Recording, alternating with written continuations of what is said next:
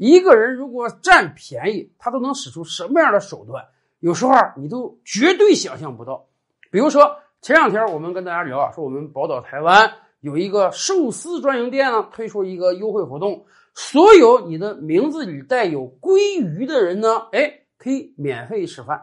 一开始人家想的挺好啊，谁的名字能带鲑鱼啊？这不开玩笑吗？没想到消息传开之后，台湾有上百个人为了吃一顿免费的饭啊，把自己的名字改成了鲑鱼。你叫王鲑鱼，我叫李鲑鱼，他叫张鲑鱼，一屋子鲑鱼到人家那儿去吃白食，好吧？为了吃顿饭改名，这算是占个小便宜。还有能占大便宜的呢。前两天啊，台北有一个银行跟自己的员工啊牵扯到了一桩案子之中。什么事儿呢？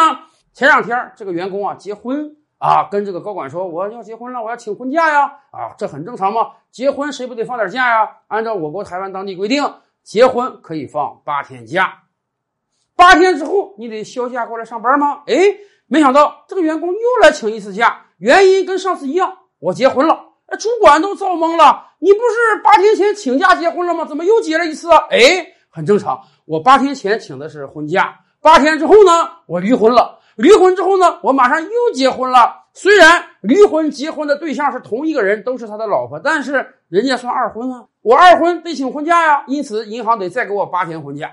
你以为就完了吗？在一个多月的时间之内，这个员工啊，结了四次婚，离了三次婚，每次都是跟同一个对象啊。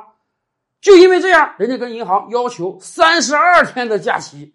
搁谁谁也不能干啊！银行高管心里想：你这不耍我吗？所以银行说了，我只能给你第一次婚假，后三次结婚我不能给你假期。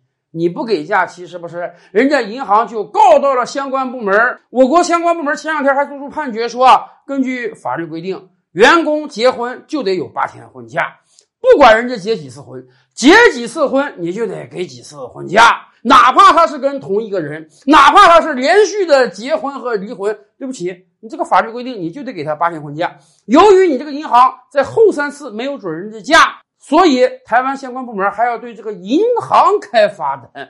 您看看这个事儿有多离奇。说实话，这则新闻传开之后，我真是有一个担心啊，担心从此以后台湾年轻人不需要再上班了，他们只要反复不断的在家里结婚离婚结婚离婚，就可以去请婚假了，而且。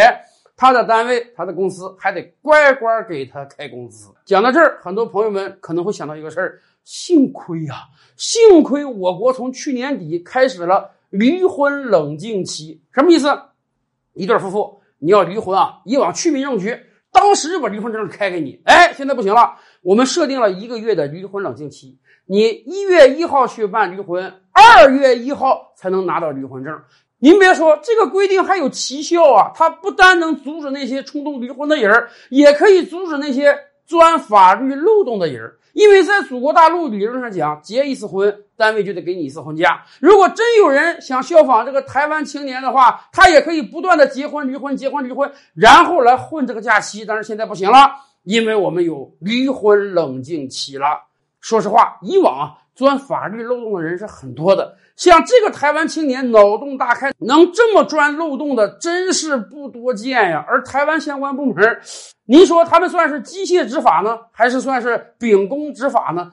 对于这样的人，难道真的没有什么办法能惩治吗？